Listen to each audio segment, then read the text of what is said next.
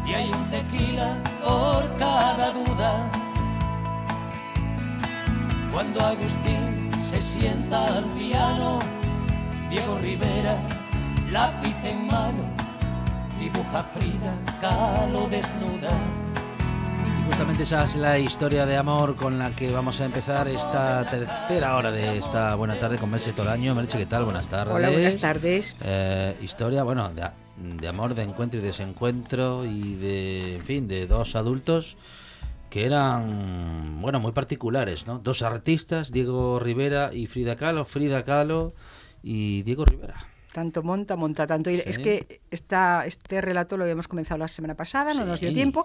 Mm. Y si te parece, lo terminamos hoy, Alejandro. Hago un pequeño resumen por Sí. si alguien no Muy estuvo eh, la semana pasada y continuamos con, con el final de, de la historia. Y la semana pasada eh, comenzábamos el relato sobre la historia de estos dos artistas, de, como tú decías, Frida Kahlo y Diego Rivera, que fueron dos eh, iconos de, de la pintura mexicana. Y citábamos eh, eh, su- los lugares, las fechas de nacimiento y también habíamos hablado de la salud de Frida, que sufrió, sufrió una poliomielitis a los seis años, que la postró en la cama durante nueve meses, habíamos comentado, y de la que le quedaron secuelas eh, de por vida. ¿eh? Y un- luego tuvo un accidente de, tráfico a los 18 años, que la obligó a pasar también tres meses eh, sin poder moverse y debido al cual tuvo que someterse a lo largo de su vida a muchísimas operaciones, a 32 concretamente. Eh, recordamos aquello de que ya venía en un autobús y chocó frontalmente con un tranvía y bueno, pues hubo un accidente tremendo. Eh, durante ese tiempo de inmovilidad, después de- del accidente, mm, Frida pues empezó a hacerse autorretratos porque eh, al no poder moverse, ni siquiera en la cama se podía incorporar, pues eh, le prepararon unos artilugios, le pusieron en, encima del, del techo de la cama, era una especie de dosel ¿eh? con madera, y le pusieron un espejo y le hicieron una especie también de caballete para que ella pudiera tenerlo sobre ella en la cama y pu- pudiera pintar. Y así empezó, bueno, aprovechó esos tres meses muchísimo pintando. No podía hacer otra cosa, no podía moverse. Eh, fue un símbolo mm, Frida Kahlo nacional mexicano, no solo como pintora, sino también como mujer asociada al feminismo. Esto también lo habíamos comentado la semana pasada. Y que aunque ella quiso intentarlo con todas sus fuerzas, en el tremendo accidente que había tenido a los 18 años, había quedado imposibilitada para tener hijos y abortó en más de una ocasión. La semana pasada habíamos mencionado los dos abortos, pero parece ser que tuvo, bueno, hasta cuatro. ¿eh? Aquellos dos fueron los primeros, fueron los que más la preocuparon. Luego, a partir ya de un momento, mm, ya desistió de la idea de ser madre y vivió su vida, pues bueno, pues como estábamos contando y como seguiremos contando. Eh, también habíamos dicho que estaba muy influenciada por las ideas nacionalistas revolucionarias de México y que a los 20 años empezó a frecuentar los ambientes intelectuales y políticos y a acudir a reuniones del Partido Comunista de México. Y de Diego Rivera mm, habíamos comentado, bueno, habíamos dicho mucho más la semana pasada, pero esto es un resumen para, como recordatorio, pues de Diego Rivera habíamos contado que había tenido un gemelo mm, que murió al año y medio que pintó murales en edificios públicos muy importantes, que fue uno de los organizadores de la Unión de Trabajadores Técnicos y Plásticos Ajá. y uno de los fundadores del Partido Comunista Mexicano. Eh, que Diego y Frida, también habíamos dicho, se casaron cuando ella tenía 22 años y él 43 que él había estado ya casado y había tenido dos hijas de aquel matrimonio, que era un mujeriego, que le fue infiel a Frida desde siempre, y que tuvieron una vida de pareja con idas y venidas, marcada por las infidelidades de ambos. También habíamos comentado que Frida decidió que ella tampoco iba a estar solo para él y que tuvieron una pareja abierta. Mm. Y que aún así, con todas esas idas y venidas, estuvieron juntos 25 años, que se querían muchísimo y que no podían vivir el uno sin el otro. Y habíamos quedado, el relato de la semana pasada, en la cita de algunos amores o relaciones amorosas de Frida, con las más importantes, porque Ajá. a lo largo de, de- de su relación con, con Diego eh, tuvo muchísimos affairs sentimentales, Frida. Lo que pasa que, bueno, hubo unos eh, que fueron más importantes, pues o por su duración, o por la intensidad, o por lo que fuera, ¿no? Y ahí habíamos quedado, habíamos eh, citado algunos, si te parece, volvemos a, a comenzar ahí. Bueno, Y que el primero era cuando ella era muy jovencita, que era Alejandro Gómez Arias. Eran estudiantes todavía, de hecho, que esto sí que no lo habíamos dicho la semana Ajá. pasada, iba él en el autobús cuando tuvo el accidente. Y en, ese, en esa convalecencia de Frida, él estuvo ayudándola muchísimo, este chico. ¿eh? Alejandro, mm, bueno, pues eso, iba con ella en el autobús. Luego eh, habíamos comentado también el idilio de Frida Kahlo con Trotsky. ¿eh? Eh, lo, mencioné bastante de pasada por cuestión de tiempo. Y hoy, como vamos a tener un poquito de tiempo más para esta historia, Merece- no más tiempo, sino que mm, hay Sí. menos cosas que contar en, Merece- el, en- en el mismo la tiempo. personaje, sí, sí, sí. Y por la relevancia del personaje, pues me gustaría añadir algún dato más. Por ejemplo, que cuando la historia decidió unir a- al político revolucionario ruso y a, y a Frida Kahlo, él tenía 58 años y ella 29. Ujú. ¿eh? Trotsky, mm, que había sido clave, bueno, pues como se sabe, para la instauración del régimen comunista, eh, fue perseguido después de morir Lenin y al subir Stalin al poder, eh, su vida a partir de ahí empezó a ser eh, su vida o su persona blanco fla- esto blanco de, de atentados y fue un peregrinar el de el de Trotsky por diferentes países siempre huyendo de de esa persecución en México en 1937 gobernaba Lázaro, Lázaro Cárdenas y el mismo Diego Rivera el pintor marido de Frida Kahlo medió para que le dieran a Trotsky asilo político en México el 9 de enero de ese año de 1937, Trotsky llega a México en un buque petrolero y lo hace acompañado de su mujer Natalia Sedova, que nunca le dejaba, siempre iba con él. Sí, sí. Iban a alojarse en la casa de la pareja de pintores de Frida Kahlo y Diego Rivera, pero como Diego estaba en esos momentos hospitalizado, pues eh, bueno, por una, enfer- por una enfermedad los recibió solo Frida. Y fue ella la que los llevó a casa. La mujer de Trotsky estaba encantada en la Casa Azul, se encontraba allí muy bien, ¿no? Le gustaba el patio, la buena ventilación, decía ella misma, de las habitaciones, las colecciones de arte que la pareja tenía por la casa. Y se dice que Trotsky quedó prendado en cuanto la vio. En cuanto vio a, Fri- a Frida, eh, quedó pues eh, prendado de ella y ambos conectaron. ¿eh? Ella también le hizo Tilín, el, el ruso. Ujú. Y enseguida, poco después de esa llegada a su casa, empezó la relación de los dos. Frida hablaba con Trotsky en inglés, idioma que no dominaba la mujer de Trotsky, Natalie. Y filtreaban, o filtreaban así con disimulo, ujú, ¿sabes? sí. En inglés. Eh, Trotsky le prestaba libros a Frida y le metía dentro notitas de amor y le escribía cartas apasionadas. eh, alguna mm, se puede, se puede ver, se- están, bueno, están por ahí. Están publicadas sobre todo en biografías de, de Trotsky y de Frida. Y le escribía par- cartas que deslizaba por debajo de la puerta a Frida. Y Frida le hizo a Trotsky un retrato y se lo regaló. Y Trotsky luego lo, lo colgó en su despacho. Los encuentros amorosos no los tenían en la Casa Azul, los tenían en casa de una hermana de Frida. Y pese a que procuraban discreción, Natalia, la mujer de Trotsky, se enteró. Es que llevaba casada con Trotsky 34 años, ¿eh? Y también se enteró Diego, como contamos la semana pasada, y la, la aventura tuvo que fin- finalizar. La semana pasada decíamos que Diego se enfadó muchísimo y echó a Trotsky de, su casa.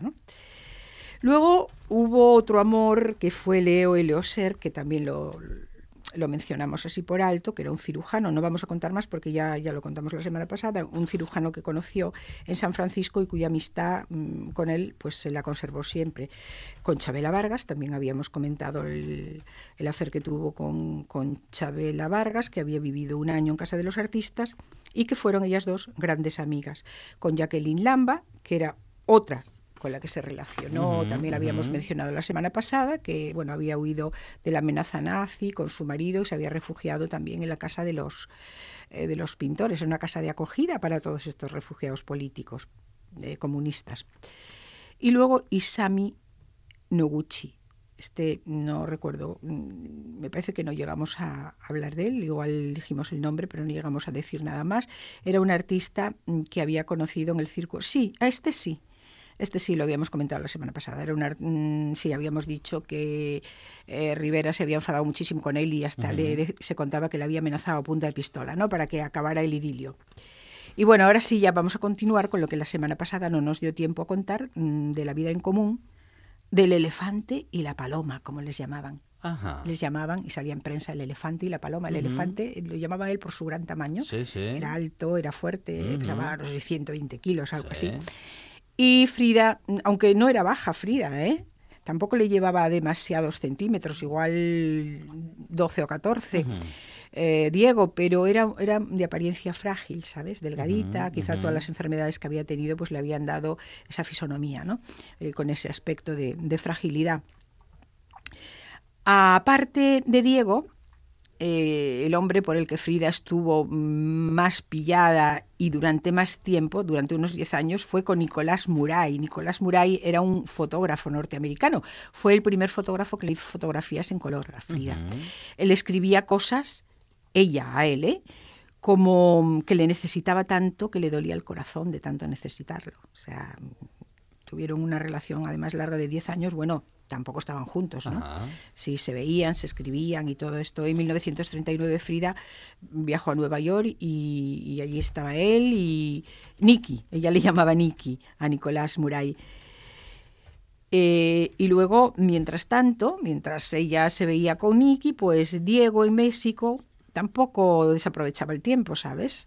Eh, se también empezó a salir con una pintora húngara, Irene Bous, y con una actriz norteamericana que se llamaba Paulette Godard, o Paulette Godard.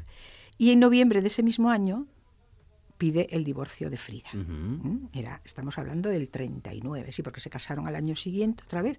Después del divorcio, Frida pinta muchísimo, pero no, no logra vender. No logra vender gran cosa, se deprime, eh, incluso mm, se mete un poquito en la bebida. Y en esa época declara que Diego le había hecho sufrir tanto que no podría perdonarlo, pero que así todo le quería más que a su vida y que él lo sabía. Ella era consciente de que él sabía que ella le quería tanto, ¿no? Y esto se lo escribe Frida en una carta a la actriz Dolores del Río. Todos estos nombres eh, suenan, ¿eh? Dolores del Río, sí. Leodar, todas estas, aunque no son ahora mismo de nuestra época, pero suenan mucho. Se vuelven a casar, o sea, se, imagínate, se divorcian en el 39 y se vuelven a casar al año siguiente, en 1940, en diciembre, se vuelven a casar porque se necesitaban, se necesitaban muchísimo el uno al otro. Pero en este segundo matrimonio, fue un poco un acuerdo amistoso. Vivían juntos, compartirían los gastos, colaborarían artísticamente, pero Frida pone como condición que serán cómplices y amigos, pero sin sexo. Esto, eh, según lo cuenta eh, la biógrafa Lande Saber. Los rumores sobre los amantes eh, de ambos se hacen más grandes, salen escándalos en prensa, bueno, fueron eh, un cebo para la prensa, tremendo. Diego sale con otra actriz llamada Riza Lazo y Frida vive un romance con un pintor español que se llamaba Josep Bartoli. Pero, sin embargo, en sus cuadros, Frida sigue plasmando el sufrimiento, que le producían todas estas deslealtades de, Diego, porque lo que decíamos la semana pasada, eran muy liberales, con una relación muy abierta, pero no les gustaba que el otro estuviera con una y a ella tampoco. Eran liberales para ellos. Para ellos, Claro. para ellos, para ellos. Incluso, fíjate, Es- Diego pues Rivera eso- eso no es- prefería sí. las, las relaciones lésbicas de Frida que las que tenía con Pues hombres. eso no es ser liberal, eso es ser espabilado. ¿Verdad? O machista. Más bien, yo creo que sí. Sí, más bien, yo creo sí. que sí. Y muchos de los líos amorosos de Frida posiblemente mm, yo creo que hayan sido por darle un poco en cara a él, porque ya al principio pues no le era infiel, fue después ya cuando empezó a vivir tantas infidelidades por parte de, de Diego, ¿no? Y tal vez quisiera quedar a la, a la altura de su marido, ¿no? Eh, porque además eh, un médico con el que tuvo también una historia Frida, un médico que se llamaba Heimbergeren, con el que Frida había vivido un romance durante un mes en Nueva York, había manifestado en una ocasión que la relación de Frida con él no había sido más que un episodio porque había querido volver con Diego enseguida, muy pronto. Y cuenta mm, que cuanto más tiempo pasaba con él, más cuenta se daba ella Ujú. del vínculo tan fuerte que, que tenía con, con Diego. Esto lo, lo cuenta también este, este médico, bueno, una biógrafa también en un libro. Se enamoró también luego Diego, que esto sí que fue un romance sonado, de la actriz María Félix. María sí. Félix, que era- además era famosísima a nivel mundial ¿no? en aquellos momentos. Y cada vez que, que, que, mm, eh, que María Félix pisaba el aeropuerto de México, allí le estaba esperando Diego Rivera con un ramo de flores. María pasaba largas temporadas además en- con ellos en la Casa Azul. Incluso las malas lenguas, como siempre, Sí. pues barajaban la posibilidad de un triángulo amoroso entre María, Diego y Frida. Bueno. Y era porque además Frida, en una pared de la recámara de su dormitorio, había pintado cuarto Sí. de María Félix, Ajá. Frida Kahlo y Diego Rivera. Bueno. Bueno, aparte que tenía también allí escritos los nombres de otras mujeres que habían estado con el pintor. Bueno, Yo esto es un poco masoquismo, al ¿no? final se divertían un montón. Bueno, ¿eh? pues no sé si se divertía o sufrían, pero era rarito todo, ¿eh?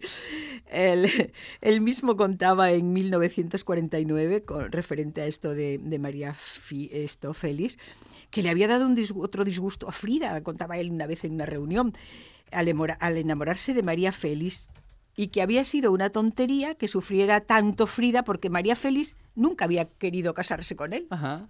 Incluso se cuenta que Frida le pidió a María que se casara con, con Diego, ¿eh? porque le veía sufrir mucho por ese amor. Ujú. Y nada, bueno, en 1953 tuvieron que amputarle una pierna por debajo de la rodilla a ella por una gangrena. Esto le produjo una gran depresión, con dos intentos de suicidio, etcétera, etcétera. Y bueno, terminó, terminó muriendo, porque me parece que ya estamos terminando, Sí. ¿no? Pues ya termino. Y escribió, lo último que escribió ella fue, espero alegre la salida y espero no volver jamás. Tenía gana de morirse. Diego se casó tres años después, pero antes había confesado, o dos años después había confesado que el gran amor de su vida había sido Frida y que sentía mucho, mucho no haberla mm, A buenas en- horas. entendido a buenas horas, mangas verdes. A buenas horas, Diego Rivera. Bueno, una gran historia de amor, bueno, de amor y de, y de muchas cosas. En todo caso, eh, bueno, pues eh, la vida que compartieron, ent- bueno, ellos y con más personas en algún eh, tramo de su vida, Diego Rivera y Frida Kahlo, que nos ha acercado Merche Toraño a esta buena tarde. Merche, muchas gracias. Hasta el miércoles. ¿Quieres conocer Asturias huyendo de los tópicos? ¿Quieres viajar en el tiempo y vivir las grandes aventuras de la historia?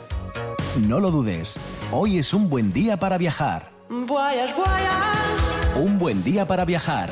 Los sábados y domingos de 8 a 10 de la mañana. voyage. Un buen día para viajar con Pablo Vázquez en RPA.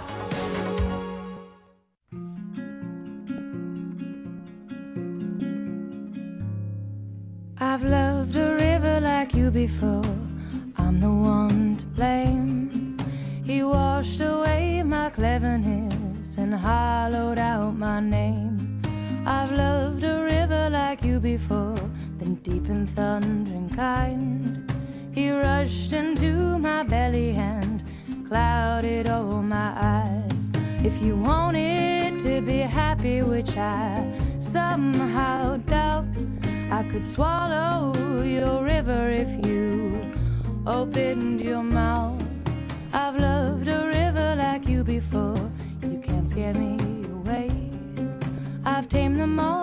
up on the rocks and molded the red clay. If you want it to be Y ya estamos en comunicación con Graciela Moreno, que es escritora y jueza, y jueza y escritora. Graciela, ¿qué tal? Buenas tardes.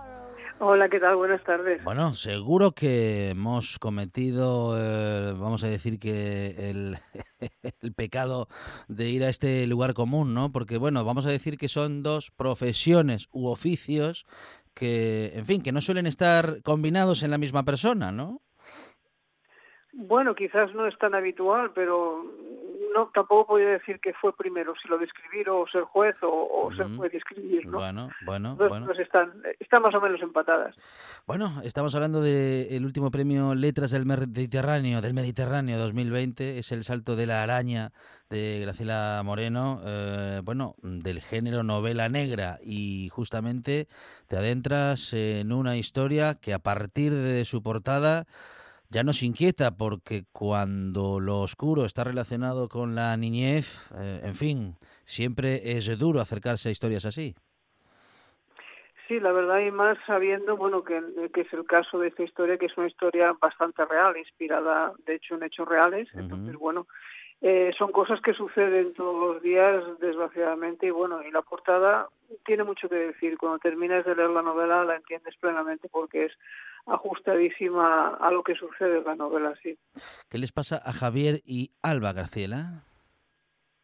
Bueno, eh, la historia está narrada en primera persona. Javier explica su historia, qué es lo que ha vivido en su relación con Alba, eh, cómo se conocieron muy jóvenes, cómo hicieron, pues, iniciaron una relación muy apasionada y cómo transcurre a lo largo de los años. Son padres además muy jóvenes y qué es lo que pasa con esta relación que puede calificarse de un tanto tóxica y que llega un momento que lleva a este personaje, Javier, al límite y hace cosas que nunca se había llegado a plantear, pues precisamente por preservar este amor, por preservar esta relación de pareja. Y, y de alguna forma, pues eso nos demuestra hasta dónde podemos ser capaces de llegar eh, cuando una relación nos asfixia y nos hace tomar decisiones, en, es- en es- en este caso, equivocadas. Y hay un personaje, bueno, digamos que, que no está ni dibujado ni descrito, pero que aparece, ¿no? Y es el silencio. Exacto, sí, sí. O sea, eh, Javier estudia, bueno, él escribe su historia eh, justo unos días, pocos días antes de- del juicio, él va a ser juzgado por un delito de homicidio junto con Alba, los dos como acusados por este delito. Entonces, bueno, él rememora eh, qué es lo que ha sucedido y, por tanto, bueno, realmente es una historia poblada de todos estos silencios que él intenta explicársela a sí mismo y explicársela, por tanto, al lector. Editado por la editorial Al Revés, estamos hablando con la autora del último premio Letras del Mediterráneo 2020, una historia que, bueno, que conocemos, eh, Graciela, y que estamos eh, observando que tiene un poco de ficción y mucho de realidad, o viceversa, pero en todo caso, eh, tú como jueza seguro que te acercas a historias que parecen surgidas de, en fin, del mejor libro de novela negra, bueno, el mejor o el peor.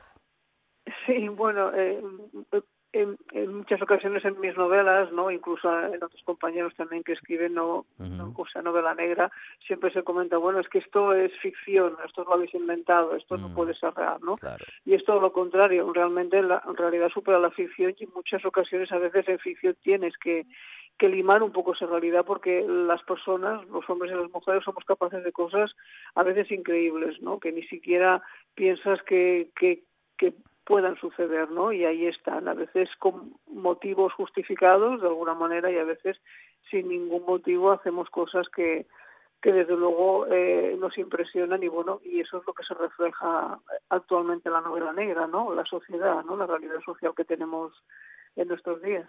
Bueno, Graciela, en este caso decides sobre el futuro de tus personajes, bueno, eh, digamos que no con la ley en la mano, pero sí con la decisión de la escritora que, bueno, en fin, que decide qué sucede con ellos. ¿Esto es exactamente así o tus personajes eh, van encontrando su camino en tanto ya está marcado en tu, en tu historia previamente?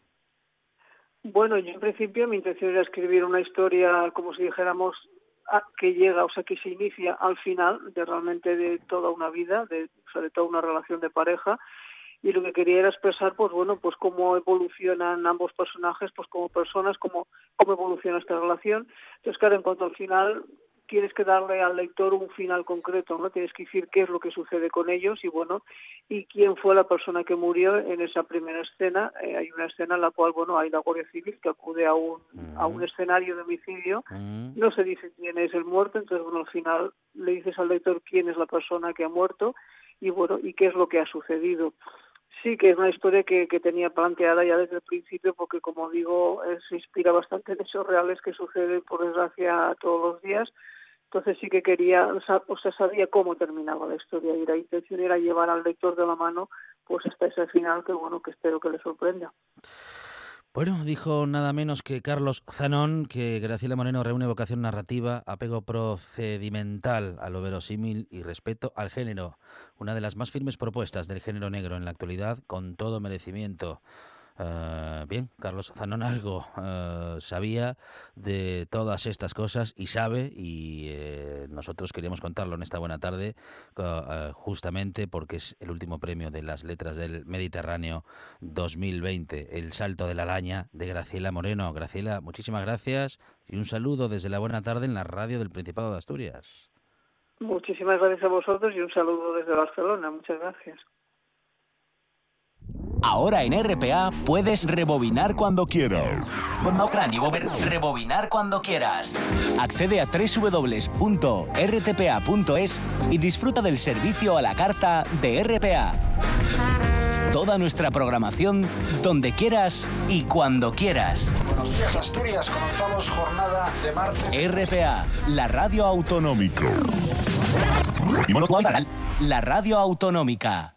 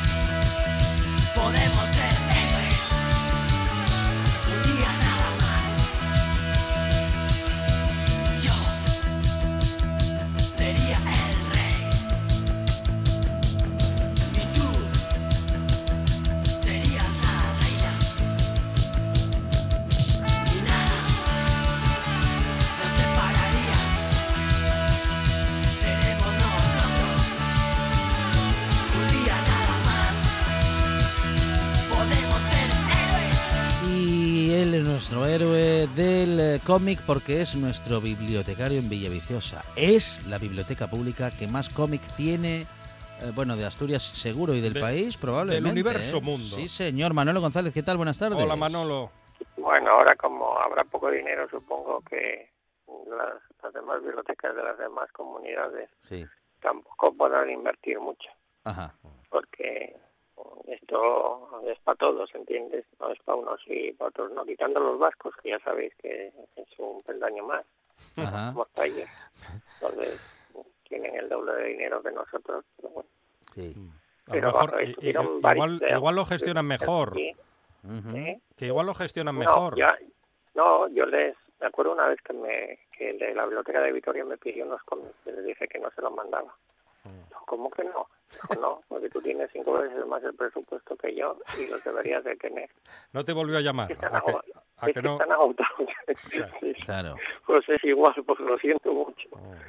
Pero haberlos comprado cuando los cuando salieron, ¿eh? Pero claro, es la verdad. Y, y otro de otra biblioteca que estuvo allí el verano pasado también Sí. Estuvo haciendo fotos de una de Navarra. Y dije, es que todo esto lo tenéis que tener, porque vuestro presupuesto no tiene en comparación con el nuestro. Ahora tenéis que molestaros un poco en saber lo que sale y lo que no sale. Claro. que es muy fácil decirlo, oye, no, mándamelo. Dije, no, no, mandar nada. Usted quiera venir, que venga aquí a por ello. Que aquí hay, mucho, cu- aquí hay muchos años de trabajo. Claro, oye, y esto no viene del cielo, son muchos días de buscar, ¿entiendes? Sí, sí, sí. Bien dicho, bueno, No, en épocas en las que no En todo se buscaba en internet. Bueno, de hecho, en nada se de- buscaba De internet. penuria. Sí, No, porque hay que elegir. ¿eh? Si fueran Mm. decir, oye, mándame una, yo qué sé, mm, como lo de los barcos, un coso entero de ellos, pues ya está, toma, todos los que salen, ¿entiendes? Un contenedor de cómics, pues ahí tienes claro. un contenedor, pero no es eso. En los que tengan mucho dinero no tienen ningún problema a la hora de elegir cuántos cuántos de, de cómics no podemos elegir, Claro. pues un montón de ellos. Bueno, hay mucha gente que tiene mucho dinero que no se preocupa ni por los cómics ni por nada de Ah, eso. bueno, pues nada, esa es su vida, es, Claro. imagínate qué vida llevará. Sí. pero bueno, allá ellos. Bueno, vamos a lo nuestro. Lo tenemos dos cómics que son muy interesantes. Muy bien. El primero es de Lou Clement Balut, lo publica Planeta. El título, el primer título está en inglés, From Black to White, y el subtítulo es Tras los pasos de Michael Yasso, y tiene unas 102, 102 páginas. Entonces nos cuenta la historia de, de Curtis, que crece con su familia en Harlem, en los Estados Unidos de los años 70. En ese rincón asolado de Nueva York nadie regala nada. Todo se gana con trabajo duro, se obtiene mediante la violencia. Fascinado con Michael Jackson, Curtis demuestra un talento para bailar que le hará plantearse una vida muy distinta. Pero puede la superestrella seguir siendo su único modelo cuando el hip hop se ha convertido en un altavoz del descontento de los negros, dividido entre sus ídolos, su carrera y la lucha por los derechos de los suyos, Curtis debe tomar una decisión, ignorar su diferencia o reafirmarla para existir. Mientras los tiempos van destruyendo las barreras de la discriminación y la juventud lucha por unos nuevos valores, su historia personal avanza al ritmo de bandas rabiosas y subversivas. Muy bueno este cómic. Son dos cómics que acaban de aparecer. Y el segundo, yo he disfrutado mucho. Ya conocí algo del personaje, pero en este cómic, mm, bueno, mm, la, prácticamente lo he vuelto a descubrir.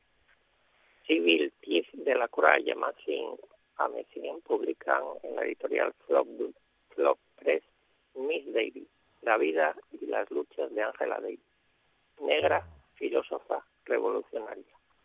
Angela Davis nació en el sur profundo de los Estados Unidos, en pleno siglo XX, cuando la segregación racial y los ataques del Ku Klux Klan aún causaban estragos y quedaban impunes. Encarcelada para ser condenada a muerte, sus batallas contra las desigualdades de raza, de clase y de género la transformaron en un icono mundial de la lucha contra las injusticias sociales. Aquí podemos descubrir cómo una joven académica y profesora universitaria que estudió en Europa con Adorno y Marcus se convirtió en el enemigo público número uno del gobierno de los Estados Unidos, con su temido programa Ointelpro de guerra sucia. Vamos a acabar con las palabras de Angela Davis. El movimiento de liberación negro y las demás luchas progresistas son cada vez más amplias e intensas. El sistema judicial y su consecuencia, el sistema penal, se convierten entonces en armas claves en la lucha que lleva a cabo el Estado para preservar las condiciones existentes de dominación, de clase y de hecho, el racismo, la pobreza y la guerra. Este me lo apunto, Palabras, palabras de Angela Davis que ahora mismo todavía lo puede decir cualquier persona. Manolo, recordamos las recomendaciones de hoy en tanto a cómics se refiere. From Black to White, tras los pasos de Michael Jackson, un chico que descubrió el hip hop siguiendo a Michael Jackson, tuvo esa disyuntura entre que elegir, y la biografía de Angela Davis, Miss Davis, la vida y las luchas de Angela Davis, negra, filósofa, revolucionaria. Manolo González desde Villaviciosa para el mundo. Manolo, gracias, un abrazo. Hasta luego. Un abrazo.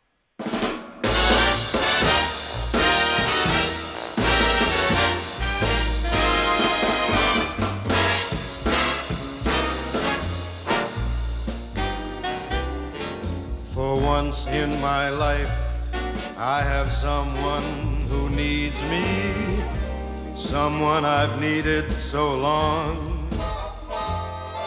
For once unafraid, I can go where life leads me, and somehow I know I'll be strong. For once I can touch Miguel Gallardo de la Yocura Librería Café Mieres. Miguel, ¿qué tal? Buenas tardes. Hola. Buenas chicas, chicos, ¿qué tal estáis? Muy bien, aquí estamos, pasando la tarde en la radio y, bueno, hablando de cómic, hablando de libros y de un montón de cosas. Miguel, ¿cómo estamos? Eh, bien, bueno, bien, estoy un poco triste porque me acabo de enterar Sí. de la muerte de Kino. Así es, sí, sí, y sí. Un golpe porque es, una de, es uno de esos genios que nace uno por siglo. Totalmente, Miguel, de sí señor. mucha importancia a las viñetas, al cómic, al TV en general. Yo creo que pocos autores expresaron tanto con, con tan poco, porque una frase de Mafalda, incluso más, más corta que un tuit, decía bastante más que todas las gilipolleces que, que hay hoy en la radio. Efectivamente, fíjate que además estás hablando de una publicación que tiene, se, eh, espera, 20, 40, pues 60 y pico años. Y lo lees hoy y es como si estuviese escrito ayer por la tarde. Brutal. ¿Recuerdan alguna viñeta en especial? Miguel Fonseca. Hay, Y hay unas cuantas. que, que- pero me me acuerdo de una que es muy buena porque habla un poco de la de la incomunicación y de, de la falta de entendimiento entre la gente me gusta mucho estuve mirándolas hace un rato y es la que dice a medio mundo le gustan los perros y hasta el día de hoy nadie sabe qué quiere decir wow y no sé, iba directamente al corazón y al cerebro. Y autores así, a esa altura, pues mm, me vienen muy pocos a la cabeza. Actualmente, no sé, a esa altura puede estar el, el roto, aunque sea un... otro Sí, sí, de- sí. No, y, y además un dibujante genial. Muy eh, bueno. ve- Tú observabas las viñetas y había un detalle, había un trabajo de, de dibujo. eh, muchas de ellas era realmente impresionante lo que, lo que se veía. Recuerdo con mucho cariño aquella... La del en- quirófano. La del quirófano también, la de aquí trabajamos para que luego den gracias a Dios. Eh, y muy con mucho cariño también una en la que la señora eh, propietaria de una casa muy cara eh, le, bueno pues le encarga a su a la o sea la chica del servicio que ordene la habitación y, y en la habitación había un Guernica y mucho desorden y cuando regresa eh, estaba ordenado incluso el Guernica no que ya era otro cuadro Eh, bueno Está muy bien la, de, la del policía cuando se acerca Ah, sí. al policía Mafalda y dice y le coge la porra y dice, Sí. ven, este es el palito de abollar ideologías. Es de que era, era inagotable ese hombre. Eh, no, tuvimos la suerte de tenerlo aquí en, en Oviedo, sí señor hace poco. Sí, recibiendo el Princesa de Asturias. No, no voy a recordar ahora la edición, pero... Y, y ahí está Mafalda. Y ahí en está. el Parque San Sí, Francisco. señor, sí, señor. Bueno, es, de hecho, las fotos que aparecen en, en la mayoría de periódicos que estuve ojeando eh, es él sentado en el Parque San Francisco, al lado de Mafalda. Y nada, un día triste. Mira, sale una, una recomendación improvisada porque yo puedo recomendar un libro que tengo en casa, Sí, que es el, el que publicó Lumen por el, Quino- por el 50 aniversario. quinoterapia... que es el, el- contiene la obra completa de Sí. Mafalda y que, que vayáis corriendo todos a las Sí, librerías a- porque ahora se pondrán a reeditar supongo Claro, todo claro. porque no no hay nada como como morir para, para vender libros Está claro. Y son todos geniales, ¿eh? Porque, bueno, las, todas las tiras de Mafalda fueron brutales Mm. eh, y todas las publicaciones, cada vez que cada vez que tocó una- un tema social, dejó un verdadero mm, pues tratado sobre, sobre esa cuestión, ¿no? Un- bueno, un, un filósofo moderno, Miguel. sí sí eso es a la altura de, de cualquiera porque es lo que decimos no es no es fácil con en, en, una tira expresar tanto es que son cada tira una tira si te ponías a a acabar, cogías un poco la pala, es que acabas haciendo un tratado de filosofía sobre cualquiera de los temas que, que, que nos atañen a los seres humanos. Y por eso es una pérdida enorme. Que yo no soy muy de, de agiografías ni de y que es fácil decir cuando alguien muere qué bueno era ese hombre pero Kino sí que me da un poco de pena porque además lo, lo poco que leí sobre su biografía era una persona humilde tímida le costaba relacionarse y, siempre lo hacía a través de la, de la, cuando cogía un poco de confianza, a través de la ironía y de la sorna y de esas personas que, que te gustaría que estuvieran siempre en tu vida, que parecen de verdad, ¿eh? que, que, que, también lo decía lo decía Mafalda en una frase, y no será que en este mundo hay cada vez más gente y menos personas, creo que va un poco por ahí el tema. Entonces, bueno, una pena, pero oye, a seguir, que algo más algo hay que hacer. Sí, no, y además que, mm, bueno, que hemos tenido la suerte de coincidir con él en el, en el espacio-tiempo, que eso no está mal tampoco. Y, nos ¿eh? queda su obra. Claro. Sí, sí, sí, es lo que... por eso por eso hay que dar tanta importancia a, a, la, a la literatura en general, porque no deja de ser literatura, al arte en general, y, y a los autores de hoy en día, esos que dan tan poca importancia a lo que firman, que hay cada vez más. Ya me estoy, ya me sale la vena crítica, ¿veis? no quería ponerme en plan abuelito, pero pero es verdad. Yo hablo con autores reconocidos y me dicen que, que sienten tristeza porque ven esa esa decadencia de la cultura en general de que ahora vale todo y, no se reflexiona sobre sobre nada y este hombre es un ejemplo de, de, cómo deberían ser las cosas desde mi humildísimo punto de vista.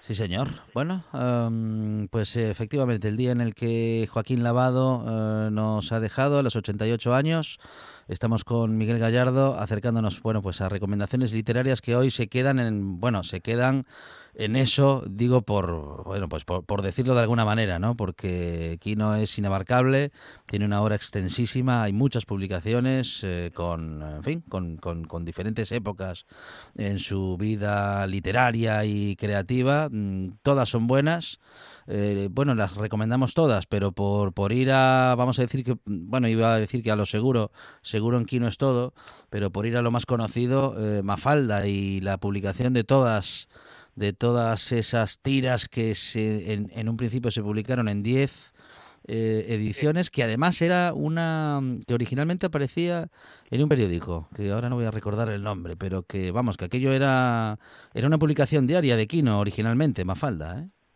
Sí, yo, yo pienso muchas veces en esos grandes em, eh, columnistas eh, que tienen los grandes de verdad, ¿eh? no los que utilizan esa tribuna para criticar lo que lo que no les gustó esa mañana, sino los que van de verdad a los a los a lo que interesa a los y atañe de verdad a los seres humanos y, y, y pienso en el en el estrés que te genera el sentarte y decir porque temas en el mundo, por desgracia, porque al final son todos de crítica, hay muchos, pero hacerlo bien y estar siempre a esa altura, a ese nivel de excelencia al que estuvo siempre siempre Quino. Y pienso eso, en, los articulistas de hoy en día, eh, tipo eh, Millás, el Javier Cuerpo, lo tenemos aquí en casa, es uno de los mejores, o mm, Manuel Vicén, esta gente que siempre da un nivel tan alto, y Quino siempre pensé en él como, como eso, cuando empezó a hacer las tiras, y,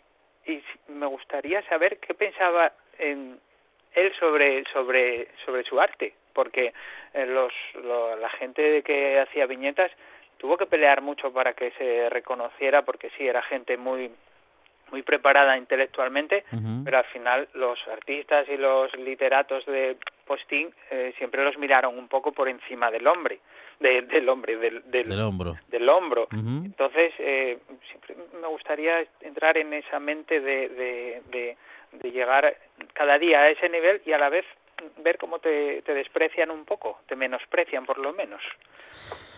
Miguel Gallardo de la Yocura Librería Café Mieres, compañero, muchísimas gracias. ¿eh? Y nada, a seguir vendiendo libros y bueno y organizando todo lo que se pueda en favor de la cultura. Por cierto, último minuto, ¿cómo están las cosas en la Yocura? ¿Qué previsiones tenemos? Bien, tenemos, mira, el 10 de octubre, a ver si hablo antes con vosotros, aquí a Ricardo Menéndez Salmón. ¡Epa! Bueno. A Cano y junto a C. Santiago, telita, ¿eh? Bueno. El programa es. Si sigues así te vamos a tener que tratar de usted, Miguel. uh, Miguel Gallardo, compañero, gracias. Un abrazo. Un abrazo. Un abrazo. Chao. For once in my life I got someone Nos vamos con Frankie hasta las noticias, pero no lo interrumpa más, hombre. Escúchelo, qué bien suena.